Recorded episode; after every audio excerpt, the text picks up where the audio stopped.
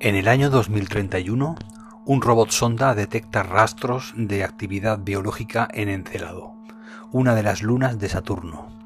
Este sensacional descubrimiento demuestra que en realidad hay pruebas de, vida extraterrestre. 15 años más tarde, una nave espacial construida a toda prisa emprende el largo viaje hacia el planeta anillado y su luna. La tripulación internacional no solo se enfrenta a unos 27 meses difíciles, si la nave espacial consigue llegar a Encerado sin incidentes, debe usar una nave sintonizadora para penetrar en la capa de hielo de kilómetros de espesor que sepulta la Luna. Si existe vida en realidad en Encélado, solo podría estar en el fondo del salado océano cubierto de hielo que fue formado hace billones de años.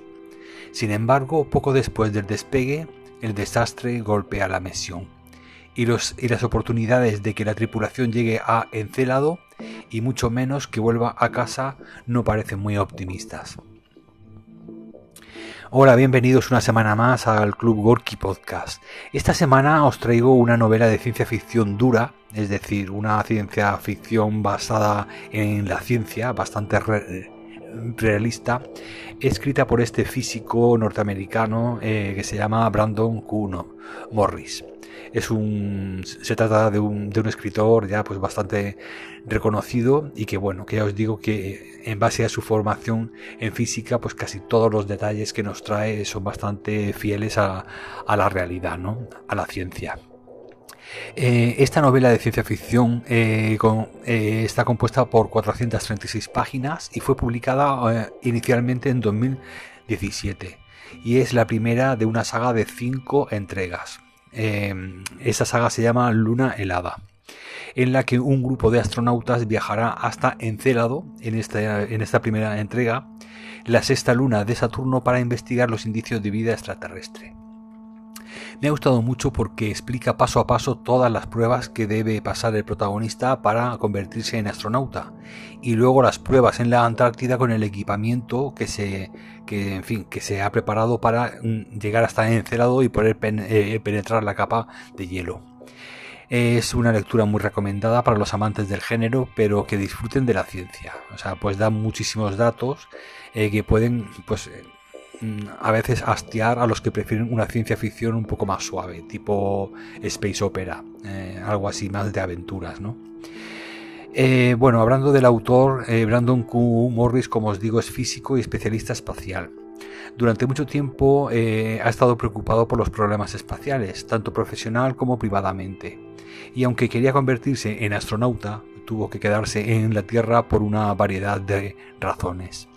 Está particularmente fascinado por el qué, qué pasaría si y a través de sus libros pretende compartir historias convincentes de ciencia ficción dura que realmente podrían suceder y que algún día podrían suceder. Morris es autor de varias novelas de ciencia ficción de gran éxito eh, de ventas en los Estados Unidos y bueno, y ya en todo el mundo. En esta primera entrega, la acción nos sitúa en un futuro próximo, en 2031, cuando una sonda descubre rastros de posible vida en la luna de Saturno llamada Encélado. La humanidad se muestra muy interesada en mandar a alguien para que descubra si esto es así y cómo es esa vida. Se entiende que será microbiana, pero nunca se sabe. Los países más ricos son los que aportan el dinero para mandar eh, a seis astronautas a bordo de una nave hecha ex profeso para la, misión. al contrario que en las naves de ciencia ficción blanda o de fantasía, aquí la gravedad se consigue solo en un pequeño disco que gira y que contiene las habitaciones donde están alojados los astronautas. El resto de la gravedad eh, es gravedad cero. Eh, ¿Veis? Eh, esas son las cosas que hacen que esta novela sea más creíble. Si es lo que eh, buscas, pues insisto que la ciencia ficción más fantasiosa también se disfruta, pero bueno, en este caso es más fiel a la ciencia. hay que indicar también que en la primera, o sea, que, que esta es la primera, como os decía, de una serie de cinco novelas de la saga Luna helada. Como esta novela, ya os adelanto que me ha gustado mucho, seguramente seguiré con las siguientes y bueno, seguramente también os las traeré aquí al podcast.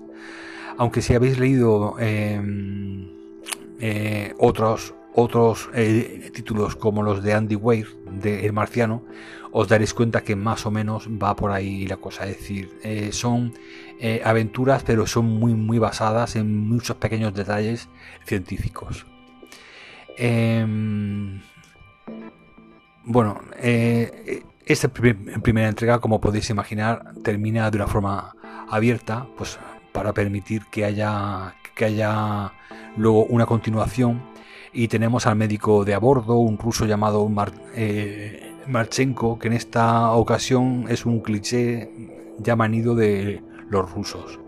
Ya sabéis, corpulento, algo rudo, bebedor olímpico, y que además tendrá algo más que una buena relación con Francesca, la italiana también mm, muy cliché de mujer del sur de Europa, apasionada, melena e indomable.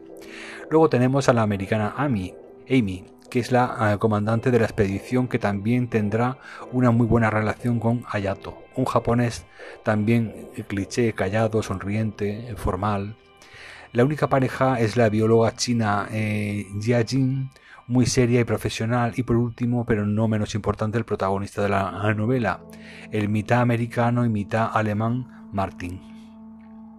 Martin es el cerebrito de la computación que no tenía muchas ganas de ir al espacio, pero que al final tiene que ir porque es de los pocos que puede arreglar los problemas que puedan surgir en, en la misión de carácter técnico, sobre todo de la perforadora eh, llamada Valkyria un artefacto capaz de horadar la superficie de hielo de Encélado con un rayo láser, para poder acceder al supuesto mar interior líquido, lugar donde se supone que ha surgido algún tipo de vida, seguramente microbiana.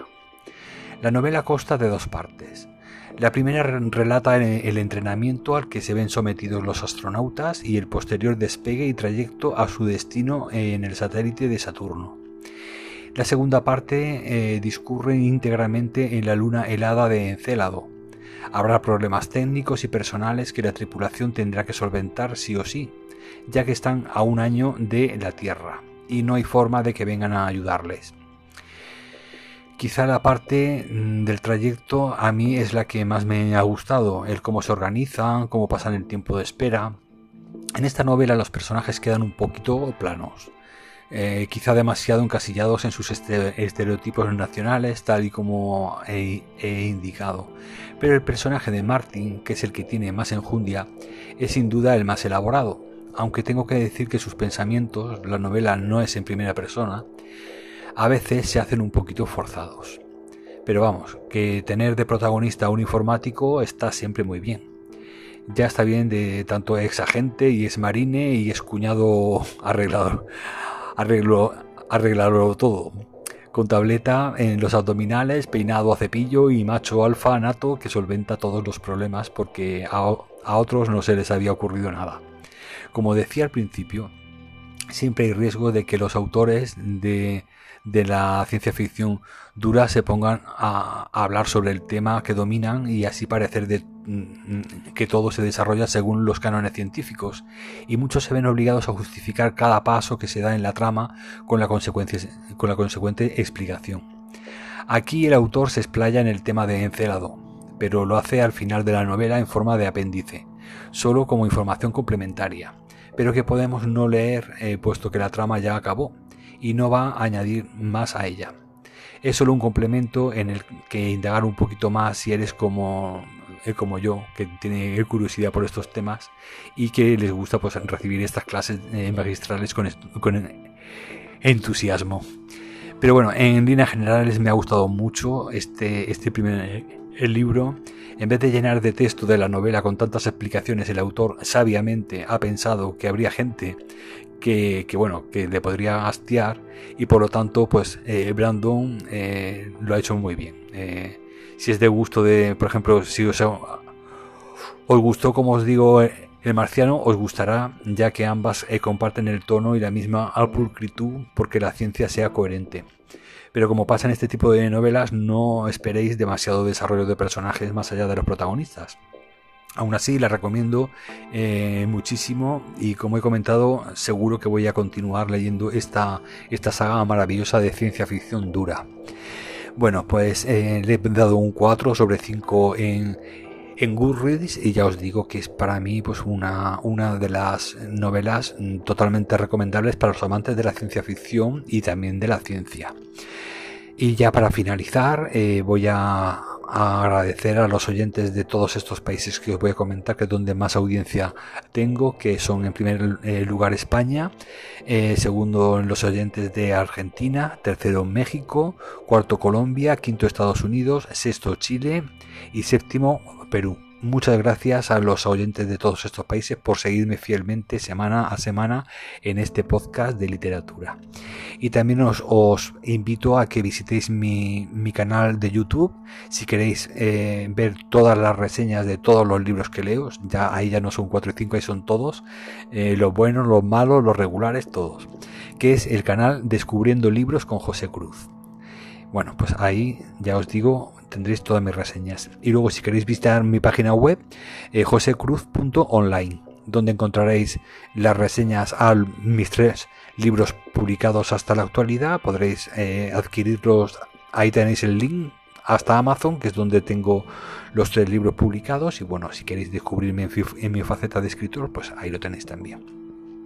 Y nada, ya para finalizar, pues eh, como cada semana, eh, dar las gracias a todos mis oyentes y bueno, y sobre todo a esos oyentes fieles que no se pierden un solo capítulo semana por semana. Muchísimas gracias a, a todos vosotros, lectores, un gran abrazo y seguir leyendo, que leer siempre es nuestro último reducto de belleza. Gracias.